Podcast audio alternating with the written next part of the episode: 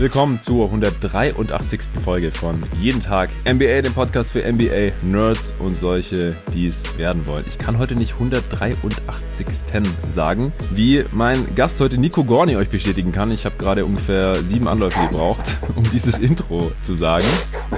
Ich hoffe, es läuft den restlichen Pod über besser. Am ausgegangenen Kaffee liegt's heute nicht. Ich äh, habe wieder Kaffee gekauft und habe jetzt gerade auch schon eine Tasse hier vor mir stehen. Am Dienstagmorgen, morgen Nacht, Mittwoch auf Donnerstag gehen die NBA Finals 2020 endlich los. LA Lakers gegen Miami Heat. Wie versprochen gibt's heute die Preview dazu. Dafür habe ich mir den Nico, wie gerade schon gesagt, reingeholt. Hey Nico.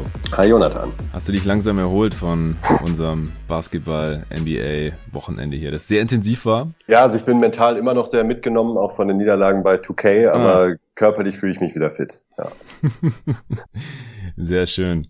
Ja, Conference Finals haben wir jetzt seither gar nicht mehr gesprochen. Erstmal kurz dazu vielleicht. Ähm, ist da noch irgendwas Überraschendes für dich passiert? Ich glaube, bei Lakers in 5 gegen die Nuggets waren wir uns einig gewesen, oder? Ja, ja. Ich, ich finde, unterm Strich ist das eine Serie, die mehr oder weniger so verlaufen ist, wie wir uns das vorgestellt haben, oder? Ja, es war stellenweise vielleicht äh, durch ein paar Calls und andere ähm, Aspekte ein bisschen knapper, als es das Ergebnis suggeriert. Ich habe mich da so ein bisschen an die äh, Finals von 2012 erinnert gefühlt, wo es ja am Ende auch 4-1 für die Heat ausgegangen ist. Und mhm. das war aber insgesamt auch eine knappere Serie, Serie eigentlich als ein 4-1. Das wäre jetzt auch der Fall. Also es hätte auch gut und gerne ein 4-2 geben können. Ähm, aber trotzdem vom grundsätzlichen Verlauf her äh, hat das eigentlich alles so gepasst, wie ich es vermutet hatte. Ja, und äh, Miami auch in den Finals quasi so wie Arne das ja vorher gesagt hatte in unserem gemeinsamen Pod. Äh, für den dürfte das keine Überraschung sein. Ja, ich bin ein bisschen enttäuscht von den Celtics. Ich äh, glaube, dass sie hier unter ihren Möglichkeiten gespielt haben, ganz offensichtlich. Aber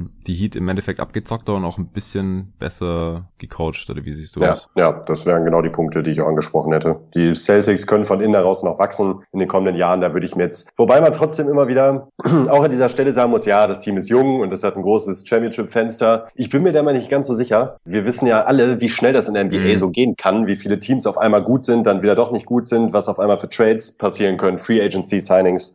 Und am Ende ist so ein Fenster auf einmal zu. Dann hat man eine Verletzung am, zum falschen Zeitpunkt. Auf einmal war es das mit dem, äh, mit der Contention. Und ich glaube schon, dass die Celtics sich ein bisschen in den Arsch beißen können in den nächsten Jahren, weil die Chancen in die Finals einzuziehen, glaube ich, doch ziemlich gut waren dieses Jahr für dieses Team. Ja, das stimmt schon. Also man neigt immer dazu zu sagen, ja, das Team ist noch so jung, die haben noch so viele Chancen. Und wie du gerade schon gesagt hast, also mittlerweile gibt es einfach so viele Beispiele von Teams, die danach nie wieder so nah dran waren. Und gerade die Finals 2012, die du gerade angesprochen hast, mit OKC damals, hat man auch gesagt, ja, die waren jetzt halt zum ersten Mal in den Finals, Durant, Westbrook, Harden, die sind alle noch so jung und äh, die kommen bestimmt wieder zurück in die Finals und dann holen die noch ihre Titel. Und ja, Westbrook und Harden haben bis heute keinen Titel und waren auch nicht mehr in den Finals. Durant schon, aber der musste dafür erstmal das Team wechseln. Also im Prinzip hatten die damals auch schon ihre Chance äh, gegen die Miami Heat und die haben sie damals nicht genutzt und seitdem hat dieses Team dann auch keine Chance mehr in der Form zusammenbekommen gehabt und das kann natürlich den Celtics auch passieren, das kann auch den Nuggets passieren, die jetzt nicht ja. ganz so nah dran waren, aber die sind auch ein junges Team. Ich hatte jetzt im letzten Pod gesagt, dass die die nächsten Jahre wahrscheinlich immer um die Conference Finals mitspielen können werden, einfach weil sie Jokic, Murray und äh, mit Potter Jr., da haben sie einfach einen netten Kern, beziehungsweise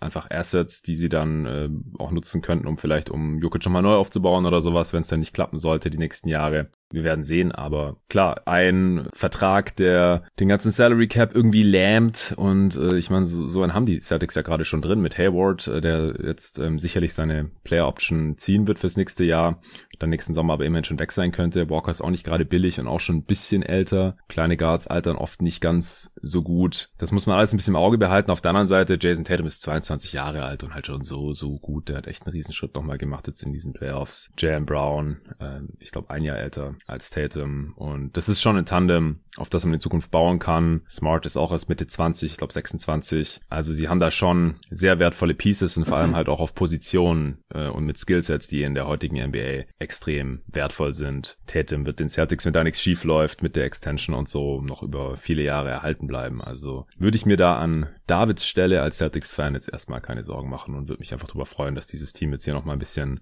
Playoff-Erfahrung sammeln konnte, einen deepen Run machen konnte und dann bestimmt in der nächsten Saison wieder angreifen kann in der Eastern Conference, die ja Stand heute auch relativ offen ist. Da müssen wir jetzt mal sehen, was passiert in Philly, äh, wie geht's in Milwaukee weiter, das äh, Jersey. Die, was? Brooklyn ist noch Brooklyn, da. ja. Hast du gerade New Jersey gesagt? Ja, ich habe New Jersey gesagt, ich bin alt. das hat mich völlig aus der Bahn geworfen. New Jersey. New Jersey, wer ist das? ja, Brooklyn, stimmt, aber ich finde, das sind gerade so viele Fragezeichen. Auch die Heat, ja, also wirklich ja. riesen Respekt für diesen Playoff-Run. Aber das ist ja auch so einer der unwahrscheinlicheren Finals Teilnehmer der letzten Dekaden wahrscheinlich. Du bist ja so ein kleiner NBA History Nerd auch. Wo würdest du diesen Finals Run der Heat so einordnen gerade? Ja, geht auf jeden Fall in die Pistons Richtung von 2004. Ja, aber das hat der Ole Frax letzte Woche auch schon mal hier im Pod gesagt. Da war es ja wenigstens nicht so unwahrscheinlich, dass die überhaupt in die Finals kommen, weil die im Jahr davor auch schon in Conference Finals wenigstens waren. Ja. Dass sie gewonnen haben, klar. Kam als ja aus dem Nichts halt bei Miami das Ding, ne? Ja, das ist das Ding, ja. Also, nichts, ja. ist auch zum ersten Mal jetzt, dass ein an fünf platziertes Team in die Finals überhaupt einzieht. Ja. Also an acht hatten wir schon mit den äh, Knicks 99 zum Beispiel. Waren die Rockets nicht auch 96 oder 95? Waren die nicht auch mal Sechster oder Siebter sogar? ja, ich sind? glaube Sechster. Also Fünfter kann ich sein, weil ich das tatsächlich äh, gelesen habe. Ja. Also es sei denn, das war eine war einfach eine Lüge. Fake News kann vorkommen. Ich äh, muss zugeben, dass ich dann auch nicht immer alles nochmal auf Herz und Nieren überprüfe, sondern ich vertraue da einfach den Leuten, denen ich da folge, teilweise einfach relativ blind. Aber ja, jetzt mal davon ausgehend, dass die Heat das erste Team sind, das wirklich an fünf gesetzt war und in die Finals eingezogen sind. Man muss das ja auch alles immer ein bisschen mit Vorsicht genießen, weil es einfach keinen Heimvorteil gab jetzt in dieser Bubble. Also der ist einfach nicht vorhanden. Also weder spürbar noch messbar. Also die wie war das nochmal in der, war das in der Celtics Raptors Serie, dass alle Spiele vom Auswärtsteam in Anführungsstrichen gewonnen wurden, ja, zum Beispiel? Ja, ja. Also sowas gibt's einfach in der normalen Playoff-Serie nicht. Das nee. passiert nicht. also die Serien nehmen hier schon andere Verläufe an, als immer diese Heimspiele, wo man sagt, ja, wo man fast schon einbuchen kann als Sieg für das Heimteam oft. Also fast schon wie so Schedule Losses in der Regular Season auch. Das gibt's hier in der Bubble dieses Mal nicht. Was aber für mich zumindest bedeutet, oder ich würde so interpretieren, dass sich halt das sportlich bessere Team in der Regel halt eher durchsetzt. Und man halt diese ganzen äußeren Faktoren nicht hat, die man halt jetzt nur in der NBA hat wegen der Reisen, ja, oder weil die Spieler, die zu Hause sind, dann halt in ihren Betten schlafen, bei ihren Familien, in ihren Häusern und in ihren Autos zur Arena fahren oder so und halt nicht in irgendeinem Hotel und dann mit Bussen in die Arena und weit weg von zu Hause und davor mussten die, äh, was weiß ich, zehn Stunden im Flieger sitzen und so sowas. Das fällt alles weg. Kalt duschen. Kalt duschen in der Auswärtskabine, klar. Gibt's das noch? Ja, ich glaube nicht. Ja. Aber ja, klar, im Grunde ist es ja dadurch dann hundertprozentige Neutralität, weil den Vorteil, den das Heimteam hat, äh, der fällt weg, aber dafür fällt halt auch der Nachteil des Auswärtsteams weg. Also genau. müsste man eigentlich, genau wie du gesagt hast, dann irgendwie sportliche Neutralität gewährleisten können. Und eigentlich auch generell um die Umstände, über die wir auch in, äh, in der letzten Zeit öfters gesprochen haben. Die Spieler sind ausgeruht, haben zwischendurch müssen nicht reisen, äh, können sich halt den ganzen Kram sparen sollten also eigentlich in sportlich bester Verfassung sein. Und dann müsste sich ja auch das überlegenere Team in der Regel durchsetzen. Ja, genau. Und das gefällt mir eigentlich. Ja. Ich weiß nicht, wie du das siehst. Siehst du eher die Vorteile jetzt in der Bubble? Wir haben uns da, glaube ich, noch gar nicht drüber unterhalten. Gerade, also gerade solche wie das sportlich bessere Team setzt sich wahrscheinlich in der Regel durch. Äh, die Spieler scheinen ausgeruhter und zu höheren, zu besseren Leistungen imstande, einfach dadurch, dass sie ihre Energie nicht auf Reisen an die andere Küste der USA oder so verbrauchen, sondern wirklich nur beim Basketball spielen. Oder dass sie halt immer auf demselben Korb spielen, äh, auf denselben Courts und mit denselben Hintergründen, ja, dass sie sich da nicht jedes Mal umstellen müssen oder halt in manchen Arenen trifft man einfach besser als in anderen, man wird nicht von Fans abgelenkt und so weiter. Überwiegen für dich da jetzt als Fan der sowieso jetzt nicht die Möglichkeiten hat, äh, vor Ort sich ein Spiel live reinzuziehen oder so. Äh, in aller Regel, klar, hast du auch schon gemacht, auf irgendwelchen Trips. Aber normalerweise gucken wir ja über League Pass und da würde mich einfach interessieren, findest du das jetzt, mal unabhängig davon, was jetzt äh, nächste Saison passiert oder so, findest du das besser als sonst oder fehlt dir jetzt doch irgendwas oder hebt sich das alles so ein bisschen auf für dich? Also ich glaube schon, dass es der sportlichen Qualität äh, zuträglich ist auf dem Platz. Habe ich zumindest den Eindruck bisher in diesen Playoffs, ähm, was man so geboten bekommt. Eben genau aus dem Grund, dass die Spieler halt insgesamt einfach ein bisschen fitter wirken. Auch verletzungstechnisch sieht es ja relativ gut aus bisher in dieser Postseason. Ja, Und stimmt. ich könnte mir schon vorstellen, dass das durchaus auch eben an dieser Bubble-Situation liegt. Andererseits muss ich schon sagen, also jetzt bei den Conference Finals hat so langsam angefangen, Aber ganz simpel als Fan muss ich schon sagen, dass mir jetzt auch gerade in Bezug auf die Finals schon ein bisschen der Glamour fehlt.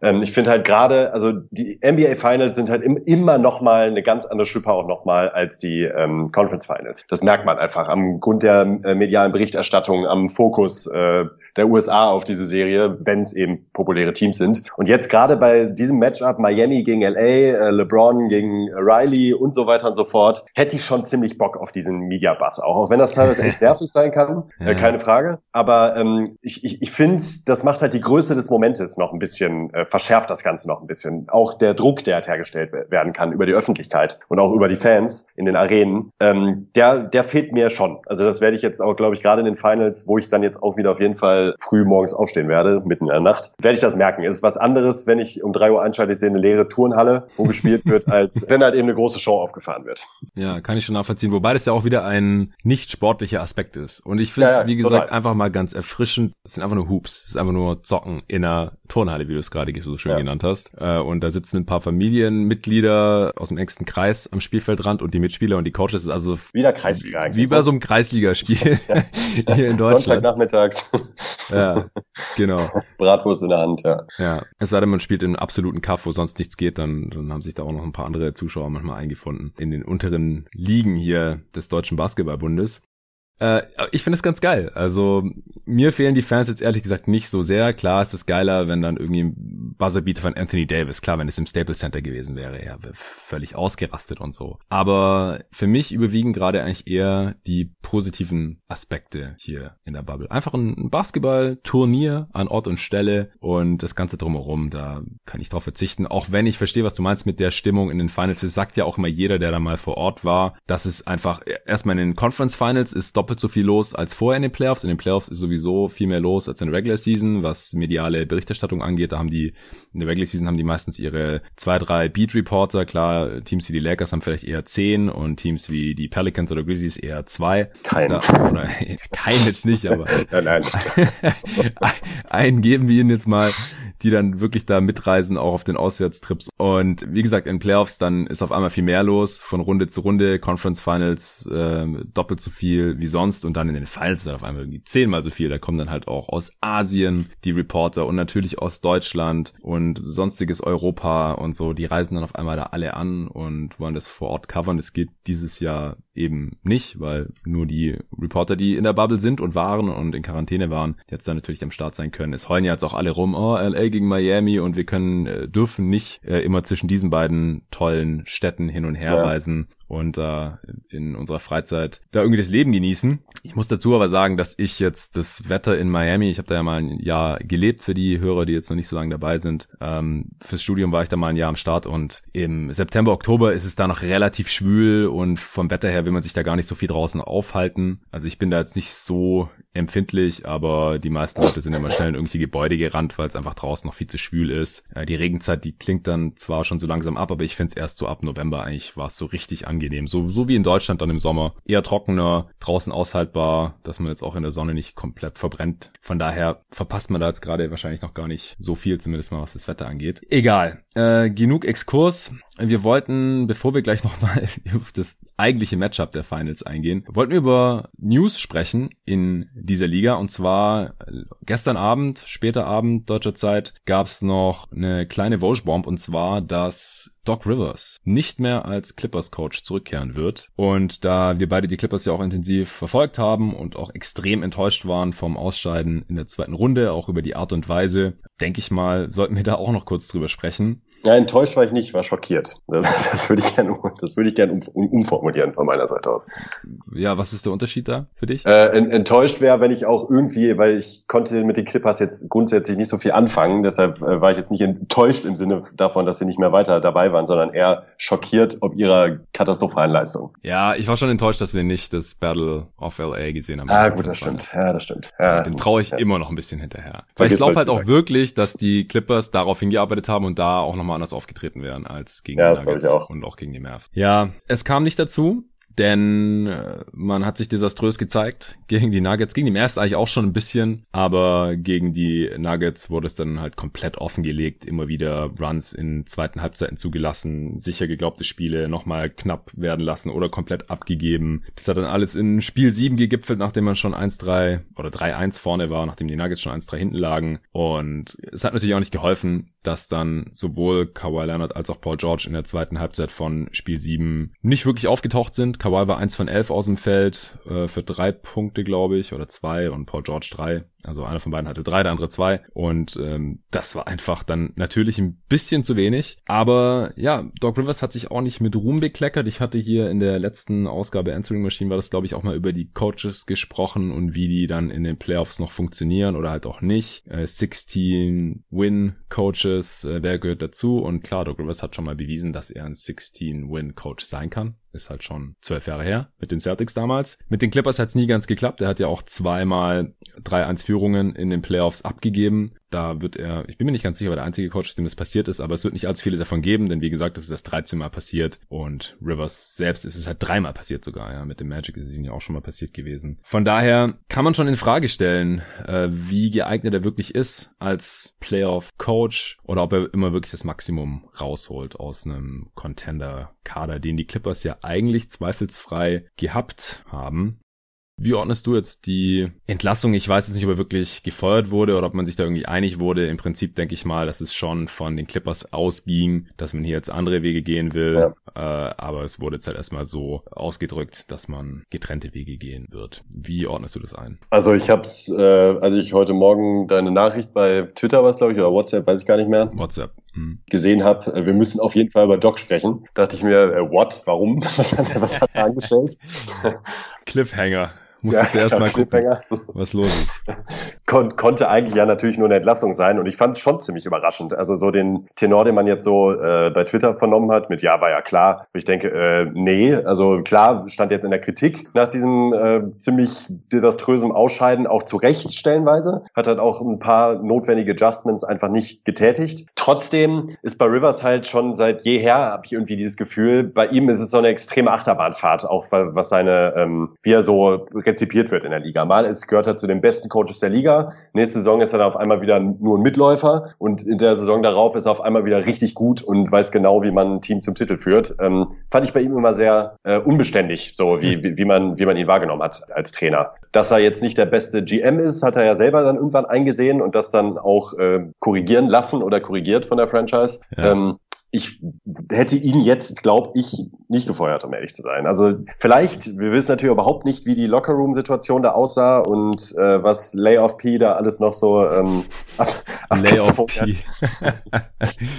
in dieser Konstellation. Also da scheint es ja wirklich Probleme gegeben zu haben, so was die Chemie angeht, aber das ist halt ziemlich viel ähm, Rätselraten, wo wir im Grunde nichts zu sagen können, ähm, was jetzt die genauen Gründe waren. Rein sportlich äh, finde ich es irgendwo nachvollziehbar, aber wundern tut's mich schon. Ja, definitiv. man hat jetzt eine super Option, äh, die man aus dem Ärmel zaubert. Und äh, wenn das nicht der Fall ist, äh, finde ich schon sehr diskutabel. Ja, also ich habe gestern äh, auf Twitter auch meine Verwunderung zum Ausdruck gebracht und da hat dann ein User, ein Hörer, der äh, Benny, der auch Supporter ist, hat kommentiert, so überraschend kommt das mit Doc nicht wirklich oder für welchen Basketball standen die Clippers denn in dieser Saison? Ich fand es offensiv zum Teil erschreckend einfallslos, wenig Ball Movement, Paul George und Kawhi haben eher nebeneinander statt miteinander gespielt. Dann hat er noch in einem weiteren Tweet angefügt. Zudem haben sie es ein Jahr lang nicht geschafft, eine verschworene Teamchemie zu entwickeln, die man als möglicher Champion in den Playoffs braucht. Das kann man sicherlich auch dem Coach anlasten. Von daher kann ich die Entscheidung aus der Ferne betrachtet schon nachvollziehen. Äh,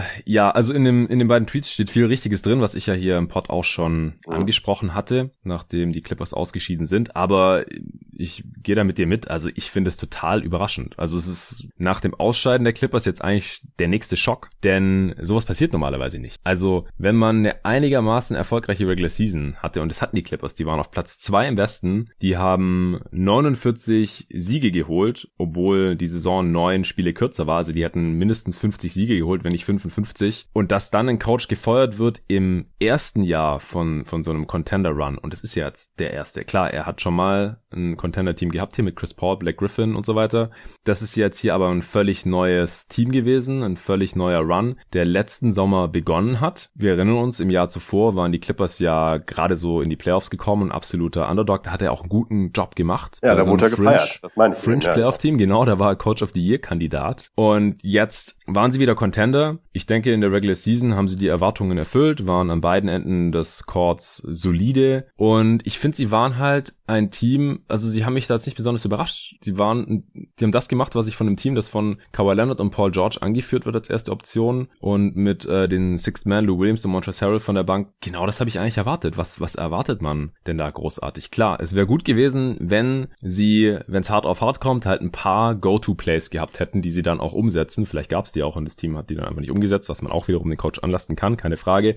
Aber das war einfach nicht zu erkennen. Das wurde dann alles total zerfahren und zäh, wenn offensiv es nicht funktioniert hat oder nicht ausgereicht hat, dass halt Kawhi Leonard irgendwie in die Midrange dribbelt oder in die Floater Range dribbelt und da dann halt seine, seine Fadeaways anbringt. Und wenn er die halt nicht mehr trifft oder da nicht äh, irgendwie Double Teams entstehen und der Ball dann irgendwie rausgekickt werden kann, dass dann Paul George was damit machen kann oder auch das Pick and Roll von Lou Williams und Montrezl Harrell nicht äh, genutzt wird oder nicht funktioniert, da hätte man dann einfach noch ein paar Alternativen gebraucht. Das wären die Adjustments auch gewesen oder halt auch Lineups zu finden, die funktionieren und die, die nicht funktionieren, halt auch zu lassen, ja. Montrezl Harrell gegen Jokic einfach nicht funktioniert. Das kann man Doc Rivers alles anlasten, aber dass es keine wunderschöne Offense ist, wenn Kawhi Leonard und Paul George deine ersten Optionen sind, aber trotzdem eine effektive Offense sein kann, das war für mich eigentlich klar. Und ja. das kann man Doc Rivers, glaube ich, halt auch nur zu einem gewissen Grad anlasten. Denn Kawhi ja. Leonard und Paul George sind nicht die Playmaker vor dem Herrn. Da wird es nicht besonders viel Ball-Movement geben, sondern die versuchen One-on-One -on -one oder im Pick-and-Roll ihre Vorteile auszuspielen, äh, bis ein Team sie dann doppelt und, und dann kann man daraus noch irgendwas kreieren. Aber man hat hier halt jetzt, dass es keine wunderschöne Offense ist mit viel Ball-Movement und Passing und komplexen Systemen. Das war eigentlich von Anfang an klar, meiner Meinung nach. Ja, sehe ich genauso. Ja.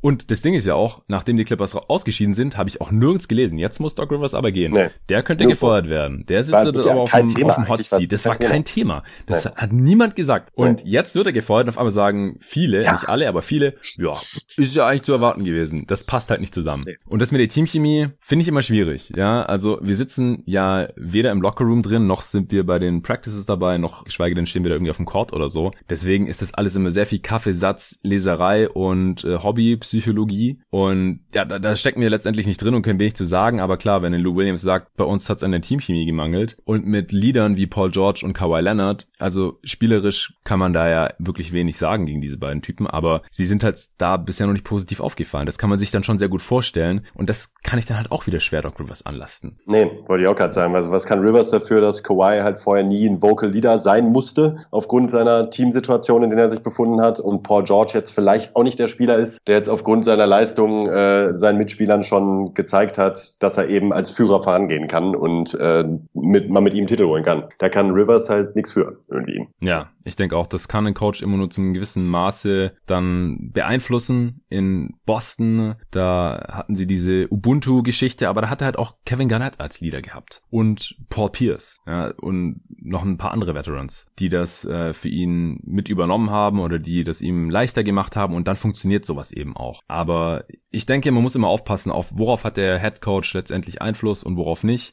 Deswegen ist Doc Rivers für mich jetzt einerseits kann ich schon nachvollziehen, ja, seine Defizite. Andererseits gesteht man dem Coach normalerweise mindestens noch einen zweiten Versuch zu. Und deswegen ist er für mich jetzt so ein bisschen ein Bauernopfer. Vielleicht vom Management von Lawrence Frank, vielleicht auch von äh, der Besitzerseite aus, weil einfach die Erwartungen jetzt nicht erfüllt wurden. Die Erwartung war, die Clippers sind Championship-Kandidat, vielleicht sogar Championship-Favorit. Ja, wir erinnern uns, die Clippers waren wahrscheinlich der Favorit Nummer eins in der NBA. Ja. Zu Beginn der letzten Saison, während der Regular Season, wahrscheinlich auch noch zu Beginn der Playoffs, wobei es da da schon ein bisschen schwieriger wurde. Lou Williams mit seinem äh, Stripclub-Ding und äh, Montrezl Harrell mit seiner Abwesenheit, Pat Beverly mit seiner Verletzung und so, die konnten sich da nicht wirklich einspielen. Das war auch bekannt, dass sie nicht eingespielt sein werden und so. Da wurde es dann schon langsam ein bisschen schwieriger. Aber die Clippers haben auf ganzer Linie enttäuscht, sind nicht mal in die Conference Finals eingezogen und dass man jetzt sagt, da muss was geändert werden, dass dann Doc Rivers gehen muss, das ist dann schon auch wieder irgendwo logisch. Ja.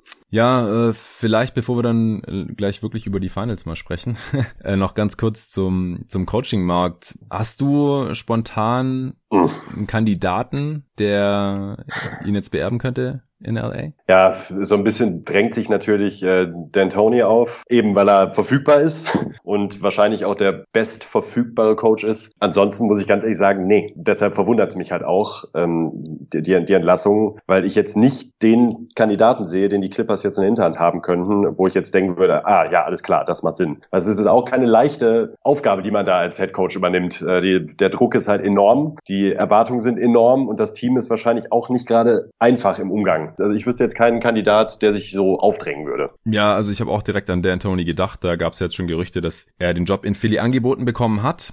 Allerdings haben jetzt die Sixers wie auch die Pelicans Doc Rivers äh, Berichten zufolge auch direkt kontaktiert. Nachdem gestern bekannt wurde, dass Doc Rivers jetzt verfügbar ist als Head Coach, deswegen ist es in Philly wohl noch nicht unter Dach und Fach und ich hatte auch direkt auf Twitter geschrieben, dass äh, Dan Tony sich das nochmal überlegen sollte in Philly. Also in Philly bin ich auch zwiegespalten ob äh, Mike D'Antoni der richtige Mann ist. Einerseits könnte ich mir schon vorstellen, dass es sexy sein könnte, wenn Embiid zu so einer Art Monster Amari Stoudemire in der Offense wird und dazu halt noch Defensive Player of the Year Potenzial mitbringt am anderen Ende und allgemein halt mehr, also unter D'Antoni wird es auf jeden Fall halt mehr Shooting und mehr Spacing geben und das war ein großes Problem in Philly. Man bräuchte aber auf jeden Fall noch einen Playmaker für, für den Halfcourt. Also Dan Tony mit nicht passendem Spielermaterial hat in der NBA einfach bisher noch nicht geklappt. Siehe Lakers, siehe Knicks und wenn er einen sehr guten Playmaker hatte und mit viel Spacing spielen konnte, siehe Suns, siehe Rockets, dann hat's funktioniert und Philly würde ich halt eher Richtung mhm. Knicks und Lakers gerade einordnen vom, vom Rostermaterial und wie gut es zu Dan Tony passt. Und in LA, klar, hätte er jetzt auch nicht den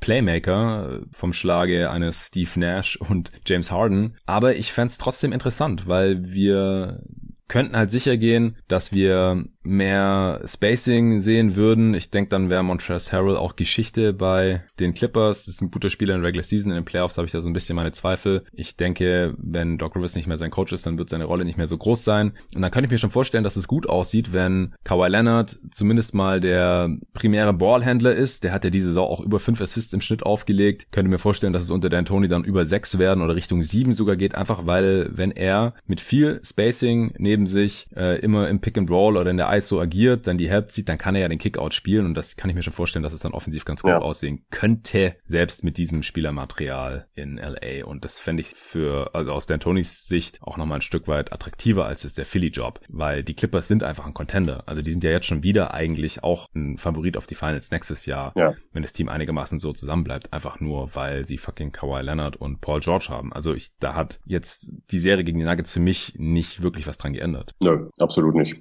Ja, das wird auf jeden Fall spannend bleiben, wo Rivers jetzt hingeht oder ob er nochmal irgendwo hingeht, wo Dan Tony hingeht, dass er irgendwo hingeht, scheint für mich safe zu sein, auch wenn er ja einer der ältesten Coaches der Liga ist. Und ja, wie die anderen ne, offenen Head-Coaching-Stellen dann gefüllt werden. Ty Lue ist natürlich auch ein heißer Kandidat bei den Clippers, da ist er ja auch Assistant Coach, wobei Teams das ja eigentlich ungern machen, in solchen Situationen dann einfach den Assistant zu befördern. Also ja, sehe ich auch, bin ich auch ein bisschen zwiegespalten, ob das nicht ein bisschen komisch wäre, wenn er jetzt einfach Tyron Lou übernehmen würde. Halte ich aber auch nicht für ausgeschlossen. Also das könnte ich mir ehrlich gesagt auch nee, vorstellen. Alles drin. Ja. Okay, ich denke, wir müssen über die Finals sprechen. Du hast auch ein Hard Out in einer guten halben Stunde.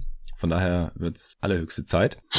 Die Folge hier wird von Blinkist gesponsert, mal wieder. Deswegen würde ich sagen, äh, wir bringen den Spot jetzt hinter uns und danach können wir uns auf die Finals konzentrieren. Ja, Nico, du hast ja bestimmt auch schon mal von Blinkes gehört hier im Podcast. Du bist ja nicht nur regelmäßiger Gast hier, sondern hörst dir auch die eine oder andere Folge von mir an ich nehme jetzt trotzdem mal nochmal die Freiheit und erkläre dir ein bisschen, was Blinkist so ist. Das Ding ist ja, wir wissen aktuell gar nicht, wann es mit der NBA überhaupt weitergeht. Und ich weiß, dass du auch so ein Bücherwurm bist und sicherlich wie viele andere Hörer auch, viel mehr Bücher gerne lesen würdest, als du lesen kannst. Vor allem Sachbücher, da ist es ja oft so, man bräuchte viele Stunden, wahrscheinlich auch müsste das auf einige Tage verteilt lesen, um an das Knowledge zu kommen, was da drin steht. Mhm. Manchmal ist es ja dann dieses Buch im Endeffekt einfach nicht wert, weiß man dann leider erst im Nachhinein vielleicht. Und Blinkist bietet dir da eine Lösung an. Wenn du jetzt in deiner Freizeit nicht nur NBA-Pods hören möchtest, vor allem vielleicht sogar in der Offseason mal ein bisschen Abstand gewinnen möchtest von der NBA.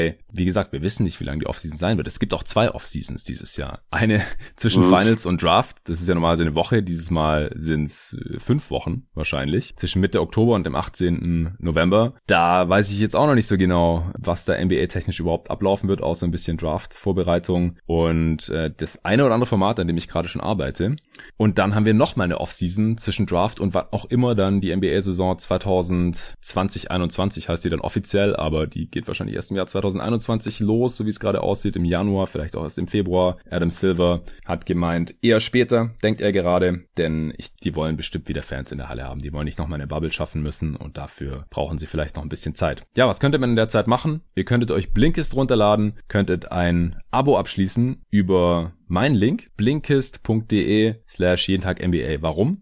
Dort habt ihr tausende Sachbücher zur Auswahl und zwar nicht die gesamten Bücher, sondern immer Zusammenfassungen. Ihr könnt euch die durchlesen oder anhören, also quasi wie ein Podcast dauert so ungefähr 15 Minuten pro Buch und dann wisst ihr, was da drin steht. Ihr bekommt eine Zusammenfassung und dann könnt ihr euch das einfach anhören. Also anstatt sich einen Podcast anzuhören, der eine Stunde geht, wahrscheinlich so wie der hier im Endeffekt, kann man sich auch einfach mal vier Zusammenfassungen von Sachbüchern zu Themen, die einem interessieren, reinziehen. Dann hat man innerhalb von einer Stunde quasi das Wissen von vier Sachbüchern intus. Weil ich weiß nicht, wie geht's dir, Nico? Wenn du dir ein Sachbuch durchgelesen hast, was ich weiß, mhm. dass du das tust, wie lange könntest du mir danach erzählen, was da drin stand? Könntest Boah. du länger als eine Viertelstunde drüber sprechen? Das kommt ganz stark aufs Buch an, aber tendenziell nein. Ja, könnte sogar auch nur fünf oder zehn Minuten ja. sein. Ja. Und Blinkist erzählt dir dann im Schnitt so 15 Minuten, was in dem Buch drin stand. Da gibt's viele äh, Klassiker, also Bücher, die schon seit Jahren zu Millionen verkauft und gelesen wurden, die man vielleicht sich mal reingetan haben sollte. Gibt auch neueste Bestseller aus insgesamt 25 Kategorien zur Auswahl, wie zum Beispiel Wissenschaft, Politik, Wirtschaft oder auch Motivation und Inspiration. Gibt's auf Deutsch oder auf Englisch, je nachdem, was einem da besser gefällt. Also es gibt nicht alle Titel auf beiden Sprachen, aber viele. Und ich nutze es jetzt schon seit über zwei Jahren und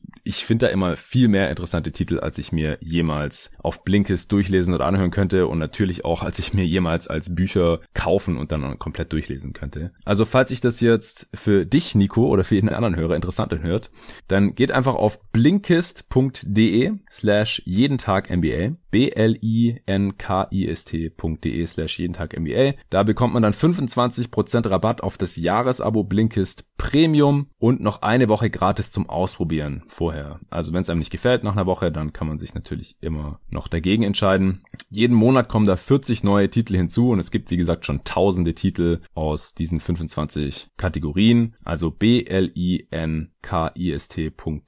slash jeden Tag MBA und diesen Link dürft ihr natürlich auch teilen mit jedem, für den das interessant sein könnte. Kann man auch mehrfach benutzen und so weiter. Je öfter dieser Link genutzt wird, ehrlich gesagt, desto besser ist es für jeden Tag MBA. Denn dann sieht Blinkist, dass diese Werbung hier in diesem Podcast für sie sinnvoll ist und dann sponsern die diesen Podcast noch weiter und dann kann ich jeden Tag MBA. Das ist ein Bestandteil davon, ein Grund dann, dass ich jeden Tag MBA weitermachen kann, zusammen natürlich mit den ganzen Supportern und eventuell noch anderen Sponsoren in Zukunft. Deswegen checkt das Ganze aus.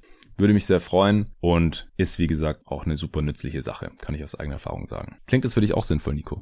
ja, absolut. Ich bin angetan, muss ich sagen. Sehr schön. Das war mein Ziel. Gut, kommen wir zu den NBA Finals 2020. Lakers gegen Heat ich weiß nicht, ob es das allererste Mal ist, aber es sind auf jeden Fall zwei Teams, und das haben wir nicht oft, in den Finals, die im Jahr davor nicht mal in den Playoffs waren. Also wir haben selten ein Team, das im Jahr davor nicht in den Playoffs war. Und dieses Jahr haben wir die Lakers und die Heat, die 2019 nicht in den Playoffs waren und jetzt schon wieder in den Finals sind. Grund ist natürlich offensichtlich. Die Lakers waren ewig nicht mehr in den Playoffs gewesen, haben es im ersten Jahr mit LeBron auch nicht geschafft, weil er dann auch verletzt war und der Supporting Cast das dann auch nicht alleine irgendwie ausbügeln konnte.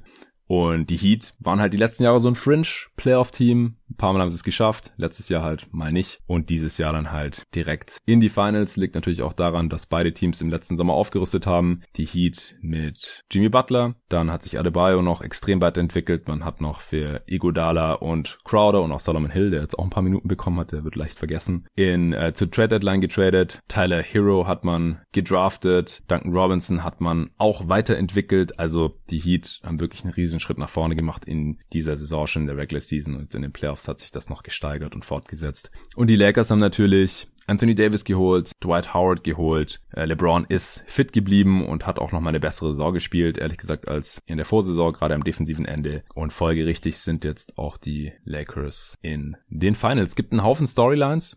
Oh ja. LeBron spielt gegen Miami, das Team, für das er damals die Cavs verlassen hat und wo er dann seine ersten Titel gewonnen hat, seine ersten beiden. Und die Heat waren das letzte Mal in den Finals mit LeBron. Genau, 2014, sechs Jahre her. Die Zeit vergeht echt wie im Flug. Mir kommt ja. das vor wie vorgestern. Somit spielt LeBron gegen Pat Riley, ja, den er damals dann verlassen hat. Ne, 2014 ist zu den Cavs zurückgekehrt und Riley war not amused. Nicht so, ne? Nee. Er soll LeBron an den Kopf geworfen haben, dass er, dass er einen Riesenfehler begeht und das hat äh, LeBron dann wohl nicht vergessen ja, und dann zwei Jahre später aber doch den Titel geholt für die Cavs. Also war wohl doch kein so großer Fehler damals, Pat Riley zu verlassen. Auch Spolstra hat er natürlich verlassen, dem bis LeBron ging und eigentlich fast so bis jetzt dann immer so ein bisschen dieses Label anhaftete, dass er nur mit Superstars gewinnen konnte oder dass äh, LeBron und auch Wade Spolstra so ein bisschen zum Titel getragen haben. Das wurde ihm nie gerecht, aber ich finde, Spolstra zeigt gerade, dass er vielleicht der beste Coach der Liga ist. Ja. LeBron gegen Iguodala natürlich, ja, die Finals MVPs unter sich. Hey, Iguodala war jetzt auch fünfmal in Folge in den Finals. Ne? Sechs, also es ist das sechste Mal, ja. Sechsmal, genau. stimmt, sechste Mal. Also 15, 16, also jedes Jahr mit den Warriors von 15 bis 19 und jetzt Team gewechselt, Conference gewechselt, wieder in den Finals und schon wieder gegen LeBron. Es war ja auch jedes Mal gegen LeBron, außer letztes Jahr. Ja. Da war es halt gegen Kawhi. Ja, ziemlich crazy alles, aber wir wollen uns jetzt mal auf das äh, Spielerische konzentrieren. Ah nee, einen, einen Fun Fact habe ich noch, ein Trivia. Hast du das auch gesehen? Zwei All-NBA-Spieler im selben Team in den Finals seit? Wahrscheinlich Shaq Kobe. Richtig, ja. Seit äh, 2004 müsste das das letzte Mal gewesen sein. Also die Star Power haben die Lakers auf ihrer Seite, das ist ganz klar. Was ist denn für dich so der erste große Faktor in dieser Finals-Serie, über den du sprechen möchtest? Es ist so ein bisschen so eine Philosophiefrage sogar in diesen Finals, finde ich. Ich war eigentlich immer der festen Überzeugung, daran werde ich, glaube ich, auch festhalten, auch wenn es da ein paar Gegenbeispiele gibt in der Historie der Liga. Ich glaube, am Ende setzt sich immer das Team durch, das die besseren Superstars hat oder beziehungsweise eben die besten Spieler der Serie. Und da die halt beide für die Lakers spielen, sehe ich die Lakers halt im Vorteil. Und da würde mich jetzt direkt interessieren, ob du das grundsätzlich auch so siehst, also das Team mit dem besten Spieler gewinnt in der Regel, oder ob du sagen würdest, ja, nee, Tiefe und mehr Qualität in der Breite ist wichtiger. Grundsätzlich sehe ich das so wie du. Und das haben wir ja auch in diesen Playoffs schon gesehen, dass das auf die Lakers zutrifft. Also in der letzten Serie gegen die Nuggets war es so, da haben die beiden Stars die Lakers getragen. Es hat nur ein weiteres Spiel überhaupt äh, annähernd zehn Punkte pro Spiel gemacht. Das war KCP mit elf pro Spiel. Und ansonsten war das so ein bisschen die AD und LeBron Show in der Offense. Und auch gegen die Rockets war es ja schon so. Da haben die Lakers, also LeBron und AD, einfach Harden und, und Westbrook ausgespielt, ja, wenn man es so simplifiziert runterbrechen möchte. Das ist auf jeden Fall in vielen Playoff-Serien so, aber halt auch nicht immer. Gerade die Finals 2004, ja, äh, als Shaq und Kobe im All-NBA First Team waren, haben sie ja verloren damals. Gegen ja, eben die Pistons. Ja. Ne? Finde ich jetzt aber gar nicht so ein gutes Beispiel, obwohl es jetzt ähm, das Team war mit den zwei First-Teamern, weil ich sowohl LeBron als auch Davis in diesem Jahr zusammen auf jeden Fall stärker einordnen würde als damals äh, Shaq und Kobe. Warum? Ja, Kobe hat jetzt keine tollen Playoffs gespielt 2004. Hm. Und äh, LeBron ist immer noch auf elitär gutem Niveau und Anthony Davis spielt richtig, richtig gute Playoffs. Und ich glaube, dass die beiden halt so gut sind aktuell und so viel besser auch als äh, der drittbeste Spieler in der Serie, was dann in dem Fall wahrscheinlich Bam wäre, dass ich da den Vorteil klar bei Lakers sehen würde. Und das Team hat einen anderen Vibe als dieses 2004er Team mit Malone und Peyton. Ja. Also das, die, die wirken, wirken halt gerade nicht wie am Ende ihres Runs, sondern trotzdem am Beginn, was jetzt natürlich nicht an LeBron liegt, sondern vor allen Dingen auch an Davis, wo man das Gefühl hat, der will einen Titel gewinnen. Und ich glaube, Ja, ich, ich finde es schon eine andere Situation. Ja, definitiv eine andere Situation. Also die Lakers damals waren ein einziges Drama und eine, weiß nicht, eine Katastrophe, so waiting to happen einfach. Und klar, auf der anderen Seite dann halt diese eingeschworenen Pistons. Aber ich, ich finde halt schon, dass der Vergleich mit den Heat so ein bisschen passt. Und ja. die Heat haben ja auch in diesen Playoffs schon gezeigt, dass sie ein Team schlagen können, das einen absoluten Superstar hat mit Janis, ja, MVP und so. Klar, danach kam jetzt kein, also wenn man jetzt LeBron und, und Giannis so auf MVP-Niveau sehen will, danach kam einfach kein Anthony Davis. Also Chris Middleton ist das einfach nicht vom, vom Impact her als Co-Star und auch sonst niemand bei den Bucks. Das ist der große Unterschied. Aber die Heat haben halt schon bewiesen, dass sie talentiertere Teams schlagen können oder Teams schlagen können, die in der Spitze auch talentierter sind. Das sind ja die Celtics meines Erachtens auch gewesen und du hast ja auch auf die Celtics getippt gehabt. Ja. Und das war jetzt im Endeffekt auch eine relativ klare Serie sogar am Ende. Ja. Ja, also du hast es, glaube ich, im letzten Pod äh, erwähnt, wenn ich mich nicht täusche, ähm, dass man halt spätestens jetzt wirklich an dem Punkt sein sollte, wo man eben nicht sagt, klar, die Heats sind gut, aber eben es war auch viel Unvermögen des Gegners. Ähm, die Heats sind einfach gut. Punkt. Ja, so. Eben. Und ich glaube, das sollte man schon anerkennen jetzt vor dieser Serie. Ja, also ich denke, wir müssen noch ein bisschen ins Detail gehen, wie die Heat denn eben diese beiden Stars auch verteidigen wollen. Dass ja. wir den Impact dieser Stars auf äh, die Finals hier dann irgendwie vorhersagen können oder halt sagen können, das macht am Ende den Unterschied aus.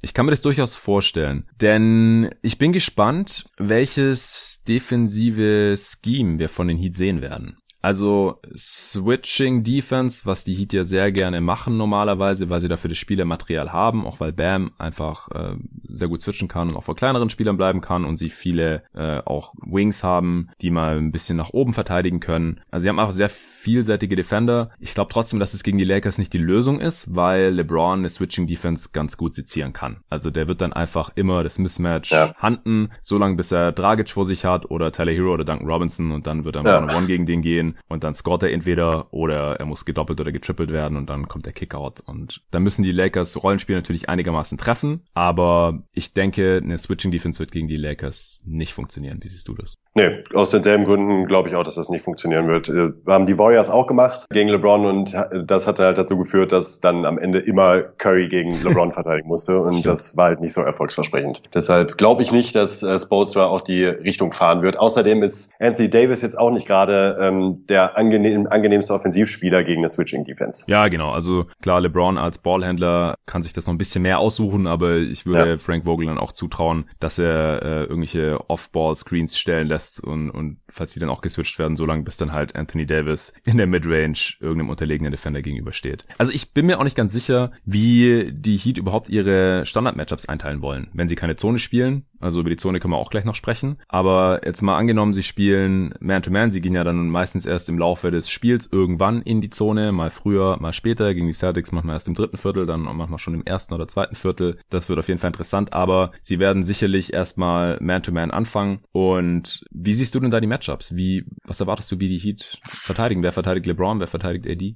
Ja, also es wird da wahrscheinlich auch wieder ähm, dasselbe Spiel wie immer. Ähm, auch meiner Meinung nach haben auch die Heat, die haben sehr viele sehr gute Verteidiger, Individualverteidiger, aber die haben keinen passenden LeBron-Verteidiger, denn mittlerweile glaube ich, die gibt's halt einfach nicht in der Liga. Spieler, der im 1 gegen 1 äh, LeBron konstant einschränken kann. Iguodala hat das ganz gut gemacht 2015. 15, ja, das ist halt schon fünf ähm, Jahre her ist fünf Jahre her eben. Plus, selbst da hat LeBron halt über 30 Punkte im Schnitt aufgelegt. Also äh, es geht, aber es ist halt schwierig. Ich glaube, Bam wäre ein sehr interessantes Matchup für, ähm, für LeBron tatsächlich, so was den, die laterale Geschwindigkeit angeht und mhm. eben auch noch trotzdem dann die Size und Auf auch Länge, um ihn zu stören. Aber wer verteidigt dann AD? Ja, das ähm, können sich die eigentlich nicht leisten, nee. Bam auf LeBron zu stellen, auch wenn es das beste Matchup wäre, weil ja, wer nimmt dann AD? Es muss so ein kleinerer Spieler machen. Oder Crowder, sorry, äh, sorry, aber nee. Also äh, Crowder wird von LeBron aufgefressen im 1 gegen 1. Ja, das Deshalb sehe ich Butler. sehr ähnlich. Ja, ich denke auch. Es wird Butler sein und also größtenteils, klar, äh, gegen die Zone oder beim Switching, da äh, werden wir dann davon weniger sehen. Aber ich gehe davon aus, dass wir nicht so viel Zone sehen werden und auch nicht so viel Switching, wie gerade schon gesagt. Deswegen denke ich, werden wir viel Butler sehen gegen LeBron und Bam wahrscheinlich gegen AD. Das Ding ist halt, die Lakers werden groß starten. Mhm. Wahrscheinlich mit Dwight Howard. Also mich würde es wundern, wenn Vogel jetzt wieder zu McGee gehen würde. Also weil, warum? Ja. Warum sollte er das tun? Also McGee gegen Adebayo halte ich auch für eine schlechte Idee. Der wird den sofort faulen. Ja. Nee, das funktioniert nicht. Deswegen gehe ich mal davon aus, sie starten mit Dwight Howard. Dann muss aber eigentlich Adebayo Howard irgendwie vom Brett weghalten. Weil wenn Bam AD verteidigt, dann wird irgendein kleinerer Spieler, muss dann nicht ständig Dwight Howard ausboxen, weil sonst holt er einen Offensivrebound nach dem anderen äh, oder kann ständig hochgehen für irgendwelche Lobs. Also das, ich kann mir Crowder ein bisschen gegen Dwight Howard vorstellen, vor allem, weil er kein so gutes Spiel hat. Aber das ist halt auch schon ein Mismatch, das jetzt vielleicht nicht den Impact von einem Mismatch, das LeBron oder AD kreieren kann, hat. Aber das stelle ich mir halt auch schwierig vor. Das darf man nicht vergessen, wenn Adebayo tatsächlich AD übernimmt von Anfang an, dass irgendjemand, irgendein kleiner Spieler dann Dwight Howard übernehmen muss. Und Dwight ja, Howard ist nicht mehr der MVP-Kandidat von vor zehn Jahren, aber es ist halt nee. immer noch Dwight Howard. Das hat er in den Playoffs auch schon ein paar Mal bewiesen. Ja, und wir haben jetzt auch oft in der Postseason gesehen, dass der Rebound-Battle tatsächlich ziemlich wichtig sein kann. Und ich glaube, äh, dass das so eine Situation dann eben auch das Zünglein an der Waage sein könnte. Ja, ja, das denke ich auch. Also das wird spannend sein. Ich denke, wir werden schon auch AD auf der 5 sehen. Dann passt es natürlich mit Adebayo gegen AD. Ansonsten äh, müssen wir vielleicht auch Adebayo gegen Dwight Howard sehen und dann halt Crowder gegen AD. Und Crowder ist ein solider Defender, aber ich glaube halt auch, dass er weder LeBron noch AD wirklich verteidigen kann im Endeffekt. Von daher denke ich auch Butler gegen LeBron wie sie es mit AD machen, das bleibt abzuwarten. Ja, der Rest äh, ist dann wahrscheinlich nicht ganz so wichtig, beziehungsweise finde ich da die umgedrehten Mismatches schon ja. wichtiger. Denn wie gesagt, ja. also abseits von AD und LeBron äh, ist alles andere eher so ein bisschen Beiwerk. Da muss dann einfach unterm Strich genug kommen und genug Dreier müssen vor allem auch getroffen werden. Aber da ist jetzt niemand, der Sportster irgendwie Kopfzerbrechen bereiten wird, wie, wie sie den verteidigt bekommen. Nee. Es sei denn, wir sehen irgendwie nicht nur Playoff-Rondo, sondern Finals-Rondo. Oder Finals Danny Green. Finals Danny Green, das wäre natürlich auch mal eine Idee, klar. Nee, äh, ich denke, wir müssen noch drüber sprechen, wie die Lakers die kleineren Spieler und Shooter der Heat in den Griff bekommen wollen. Aber erstmal noch vielleicht zu Ende diskutiert. Du hast äh, vorhin schon Zone angesprochen, der Heat gegen die Lakers. Mhm. Was denkst du, wie viel davon sehen werden und, und wird das funktionieren? Also ich denke schon, dass ähm, Spo das wahrscheinlich zwischendurch mal reinwerfen wird. Also einfach auch mal, um es einfach mal ausprobiert zu haben. Ja, das also, auf jeden Fall. also auch selbst wenn Man-to-Man, -Man, wenn er mit Man-to-Man -Man anfangen sollte und das gut funktioniert, könnte ich mir vorstellen, dass er halt trotzdem einfach reinschmeißt. Ähm, wie lange dann, wird dann halt natürlich stark davon abhängen, ob es in Ansätzen erfolgreich ist. Ich glaube halt eben, dass ähm, so eine Zone gegen Janis macht das Sinn und hat das auch Sinn gemacht und ähm, jetzt gegen die Celtics stellenweise auch. Äh, das letzte Mal, dass LeBron mit einer Zone verteidigt wurde, war wahrscheinlich sogar 2011 von den Mavericks. Mhm. Ähm, da hat das noch funktioniert. LeBron ist aber ein komplett anderer Spieler mittlerweile. Und ich glaube nicht, ja, 2014, die Spurs haben es auch nochmal stellenweise gemacht. Und dann, selbst da hat halt dann eben schon 2013 auch die Würfe eben getroffen. Und äh, ich glaube, dass man ihm damit nicht mehr beikommen kann. Vor allen Dingen wird man erst recht nicht mehr schaffen, ihm damit, äh, damit in seinen Kopf zu kommen und ihn irgendwie aus dem Konzept zu bringen. Das, äh, die Zeiten sind vorbei. Ähm,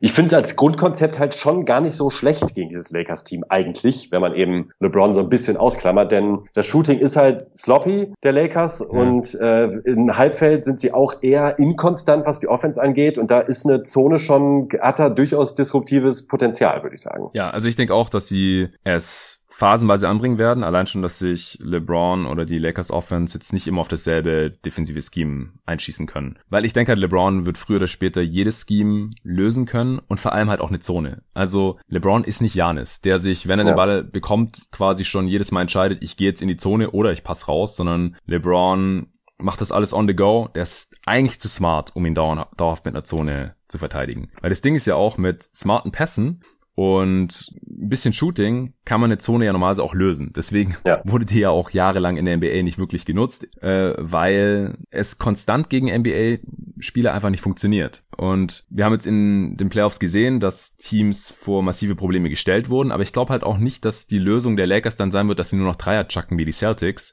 Das funktioniert gegen ein LeBron-Team meiner Meinung nach nicht. Also, nee, glaube ich auch nicht. Ich meine auch, dass Kevin Pelton in einem Podcast gesagt hat, dass es schon in äh, der Regular Season, das war halt im Jahr 2019 und die Heat waren auch noch nicht das Team, das sie jetzt sind und so weiter, aber dass es da auch schon ganz gut aussah, was die Lakers gemacht haben offensiv gegen die Zone der Heat. Dazu kommt ja auch noch, dass zumindest gegen die Celtics dann ständig die Eckendreier offen waren und wenn die Celtics die getroffen haben, dann lief's offensiv und wenn nicht, dann nicht. Und die Lakers sind eh schon das Team mit den meisten Eckendreiern in diesen Playoffs und die treffen davon über 40 Prozent Prozent. Also die sind zwar kein gutes Shooting-Team, vor allem nicht aber auf der Break, aber ihre Eckendreier, die nehmen sie und treffen sie. Das heißt, es wird eine, eine Einladung sein, wenn mhm. Spo da viel Zone spielt, dass dann da immer die Ecken offen sind, weil die, die nehmen die Lakers dann schon. LeBron findet die dann auch und deswegen glaube ich, wird das mit der Zone nicht so gut funktionieren. Auch weil in der Zone der Heat die Backline-Defender, also klar, Bam, Rim Protector in der Mitte, aber links und rechts sind dann immer die kleinen Spieler der Heat, damit die halt vorne die langen Defender haben,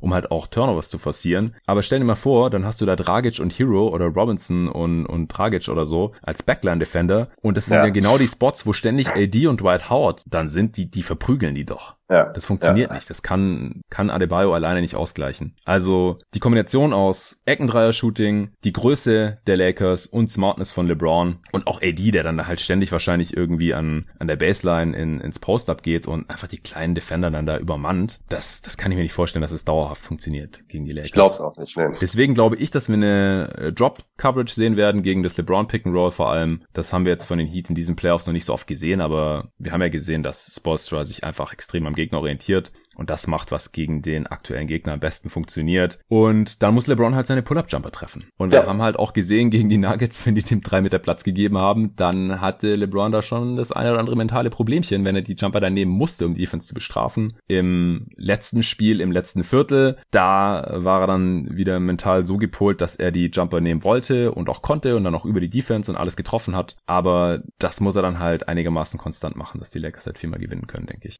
Glaube ich auch. Ich bin da aber relativ zuversichtlich, auch wenn es quotentechnisch jetzt nicht so überwältigend bei ihm aussieht in dieser Postseason. Das war öfters mal so, ähm, dass das dass der Fall war. Und ich glaube doch, dass er gerade in so einer Serie, wenn er weiß, es hängt davon ab, ob er diese Würfe trifft oder nicht, dann glaube ich schon mental dafür gefestigt genug ist, dass er da ähm, solide Quoten auflegen kann. Ja. ja, der Arne wäre heute auch gerne dabei gewesen bei unserer Aufnahme. Wir haben auch das Feedback von einem Hörer bekommen. Der hat mir eine Message geschickt, dass es für ihn der beste Podcast aller Zeiten war, als wir hier zu dritt aufgenommen haben. äh, wäre jetzt heute auch nur online möglich gewesen und wir hätten ihn gerne dabei gehabt. Er konnte jetzt leider nicht, aber er hat uns eine Sprachnachricht geschickt gehabt, dass er erstens mal die Heat favorisiert sieht und wir kommen nachher noch zu unseren Tipps, aber der Tipp von Arne ist Heat in 6. Die Hot Take Cannon, die feuert mal wieder von äh, Arnes Seite. Ich wäre auch enttäuscht gewesen. Ich wäre auch enttäuscht gewesen. Ja.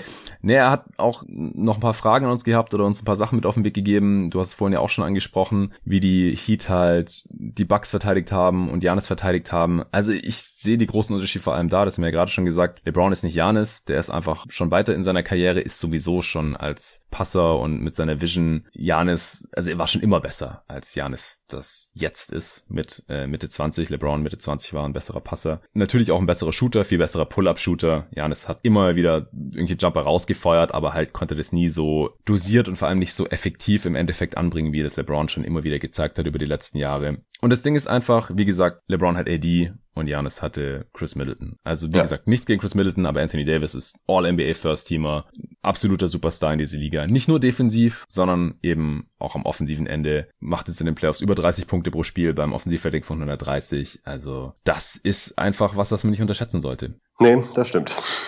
Also AD sollte generell, wenn er ansatzweise seine Form bestätigen kann und vor allem fit ist und der Knöchel hält, ähm, ist er tatsächlich, glaube ich, auch der X-Faktor in der Serie. Wie eigentlich in fast jeder Serie mit Beteiligung der Lakers. Ja. So, ein paar Minuten haben wir noch. Ich denke, wir müssen noch ein bisschen drüber sprechen, wie die Lakers die Heat verteidigen wollen. Ja. Denn damit hatten ja selbst die Celtics teilweise Probleme. Das äh, Passing, Ball Movement der Heat ist einzigartig, sie sind total schwer ausrechenbar. Da kann gefühlt jedes Spiel ein anderer Topscorer sein. Jimmy Butler muss das nicht sein, war das in den Conference Finals auch kein einziges Mal. Was hast du da so im Kopf? Was denkst du, wie die Matchups aussehen werden und wird es funktionieren? Also die große Stärke der Lakers ist halt auch eben nun mal die Defense. Und ich glaube, dass ähm, gerade LeBron, der wirklich sehr, sehr, sehr, sehr stark ausspielt, wieder in dieser Post, in der ganzen Saison eigentlich schon als, als Verteidiger, ähm, was ich auch so nicht mehr erwartet hätte, dass er das noch zeigt in dieser Konstanz, mhm. es halt, glaube ich, die Hauptstärke von äh, des Teams Davis und LeBron auch als potenzielle Roamer. Und ich glaube, dass diese Länge und Größe, die die beiden halt eben mitbringen und Flexibilität auch gegen die Heat ziemlich gut funktionieren sollte und eben auch sehr, sehr wichtig wichtig sein wird, um halt eben eventuell switchen zu können, wenn es sein muss, oder halt eben notwendige Rim Protection noch zu haben und generell die Länge auf, auf dem Platz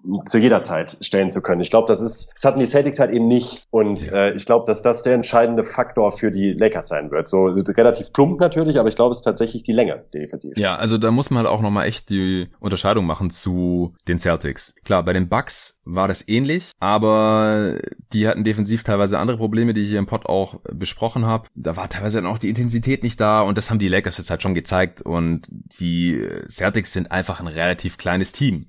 Also selbst mit Thais auf der 5. Kanter ja. hat zwar nominelle Center Größe, aber ist defensiv halt einfach überhaupt nicht zu spüren. Viel zu langsam und vom IQ her auch nicht so beschlagen. Und da sind die Lakers einfach eine ganz andere Hausnummer. Also die Celtics haben ja, ja fast schon am effektivsten verteidigt, oft wenn sie alles geswitcht haben mit Grant Williams auf der 5. Und Grant Williams ist kleiner als LeBron. Und, und zwar deutlich. Und LeBron wird wahrscheinlich niemals die fünf spielen müssen jetzt hier in den Finals, sondern höchstens mal AD und ansonsten spielen die wahrscheinlich viel mit Howard. Und ich bin echt gespannt, wie Adebayo und auch Butler mit dieser Größe umgehen werden, weil die scoren halt hauptsächlich innerhalb der Dreierlinie. Also Butler hat jetzt auch in, der, in den Conference Finals zwei Dreier getroffen und Adebayo nimmt überhaupt gar keine Dreier. Das heißt, die müssen alles innerhalb der Zone machen, äh, innerhalb der äh, Dreierlinie machen und konstant können sie nur in der Zone scoren, weil in der Midrange sind beide jetzt auch nicht die tödlichsten Schützen. Kann mir vorstellen, dass die Lakers die Würfe in der Floater Range, in der Midrange sogar eher noch abgeben werden und einfach versuchen werden, am Korb alles zuzunageln für die zwei, möglichst wenig zu faulen. Und Adebayo, wie gesagt, ich gehe davon aus, dass die Lakers mit Howard starten werden. Dann muss er sich erstmal irgendwie an dem abarbeiten und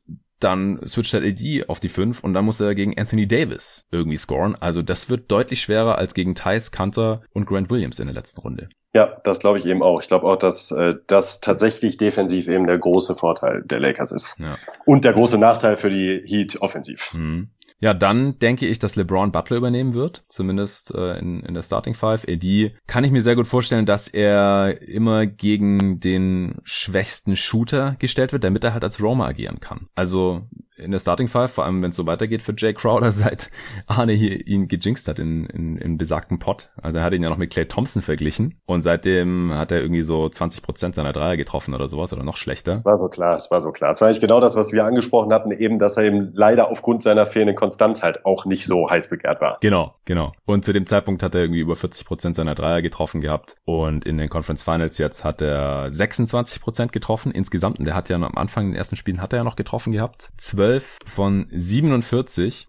Und wenn es so weitergeht gegen die Lakers, dann wird AD seine helle Freude haben, weil den kann er dann schön schießen lassen. Das haben die Celtics ja am Ende auch so gemacht. Und dann kann er schön roamen. Und wenn Iguodala drauf ist oder Derrick Jones Jr. oder so oder Solomon Hill, wer auch immer, Anthony Davis wird diesen Dude werfen lassen. Und Iguodala hat jetzt zwar im letzten Spiel alle seine vier Dreier getroffen, aber wenn er jetzt nicht gerade in der Finals-Form von 2015 ist, dann kann man den normalerweise auch werfen lassen. Deswegen gehe ich davon aus oder würde ich zumindest so machen, Anthony Davis immer gegen einen von diesen Spielern verteidigen zu lassen, als Roma agieren und LeBron gegen Jimmy Butler, von dem man ja auch mal weghelfen kann. Der ist zwar ein gefährlicher Cutter, aber als Spot-Up-Shooter auch überhaupt nicht gefährlich. Und dann können äh, Green und KCP sich mit äh, Hero, Dragic und Robinson rumschlagen. Es spielen ja meistens nur zwei von denen. Und was man auch nicht aus den Augen verlieren sollte, ist, dass nicht nur die Lakers inkonstante Shooter sind, sondern auch die Heat. Also die Heat hatten jetzt in den Conference Finals eben, ja. genau einen Spieler, der 40% getroffen hat von der Dreierlinie, Duncan Robinson, und so, also ein über 35%. Also da können wir mal die Messlatte ansetzen. Also ein Spieler, der in den Conference Finals überdurchschnittlich seine Dreier getroffen hat, bei aussagekräftigen Volumen und das ist eben Duncan Robinson, der hat 41% getroffen, 20 von 49 und der zweitbeste Shooter ist äh, Tyler Hero mit nicht mal 35%, 15 von 43.